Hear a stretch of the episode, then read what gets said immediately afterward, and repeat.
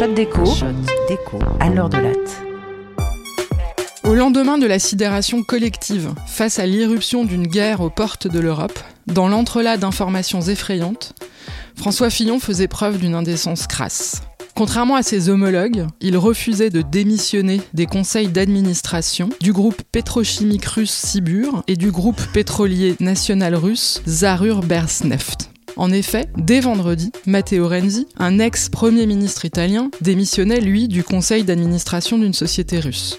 L'ancien premier ministre finlandais quittait le conseil de la plus grande banque russe, l'ancienne chancelière autrichienne celui de l'entreprise ferroviaire russe, etc., etc.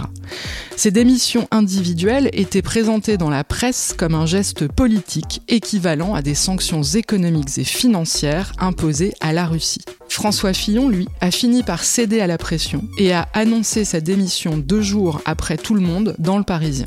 Toutefois, malgré tout le mépris qu'inspire cet homme, il semble que la vraie nouvelle ne réside pas dans sa décision tardive. Ce qui devrait retenir notre attention, c'est la participation de tous ces ex monsieur, madame, j'ai eu un immense pouvoir politique au conseil d'administration de grandes entreprises.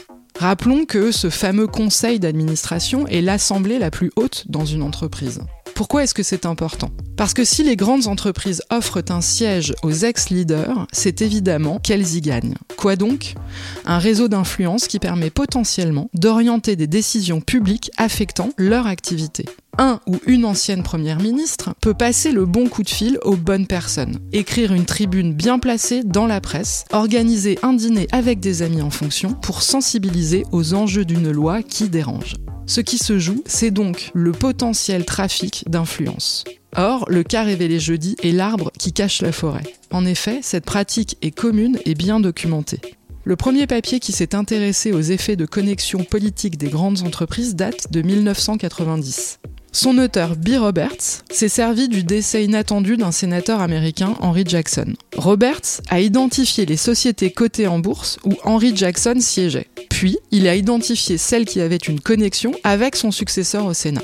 Résultat, le cours des actions des sociétés liées au sénateur Jackson a baissé en réaction à la nouvelle de son décès, tandis que le cours des sociétés affiliées à son successeur a augmenté. Autrement dit, les investisseurs ont bien compris tout le bénéfice tiré d'un monsieur, madame, j'ai du pouvoir politique dans un conseil d'administration.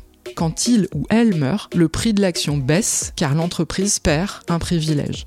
Il y a presque 20 ans, l'universitaire américaine Mara Faccio produisait la première étude révélant l'ampleur de ces pratiques à l'échelle mondiale en collectant les données de plus de 20 000 entreprises cotées dans 47 pays. Elle trouvait au moins une entreprise qui comptait un politique dans son conseil d'administration au sein de 35 des 47 pays de son échantillon. Au total, 500 entreprises sur 22 000 étaient connectées à un politicien ou une politicienne et dans certains pays, les connexions politiques étaient bien plus courantes que dans d'autres. En Russie, par exemple, les entreprises connectées représentaient au moment de son étude 87% de la capitalisation boursière, c'est-à-dire de la valeur de capital de toutes les entreprises cotées.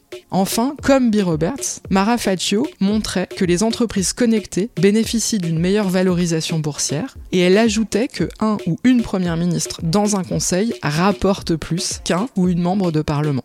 C'est pourquoi j'insiste qu'au-delà de la turpitude de François Fillon, la vraie question porte sur ses pratiques problématiques. Le fait que le cours d'action d'une entreprise varie avec son niveau de connexion suggère que les politiques usent leur influence en faveur de ces mêmes entreprises. Il est donc légitime d'interroger l'effet de ces pratiques sur l'intérêt général. Pour le défendre, on pourrait par exemple interdire que ces anciens élus siègent au conseil d'administration d'entreprise. J'admets que cette proposition paraît bien dérisoire au regard de l'enfer ukrainien actuel. Je crois néanmoins qu'un conflit armé n'est pas sans rapport avec un système de pensée qui néglige l'intérêt général. En attendant qu'on le change ce système-là, mes pensées émues et solidaires vont au peuple ukrainien.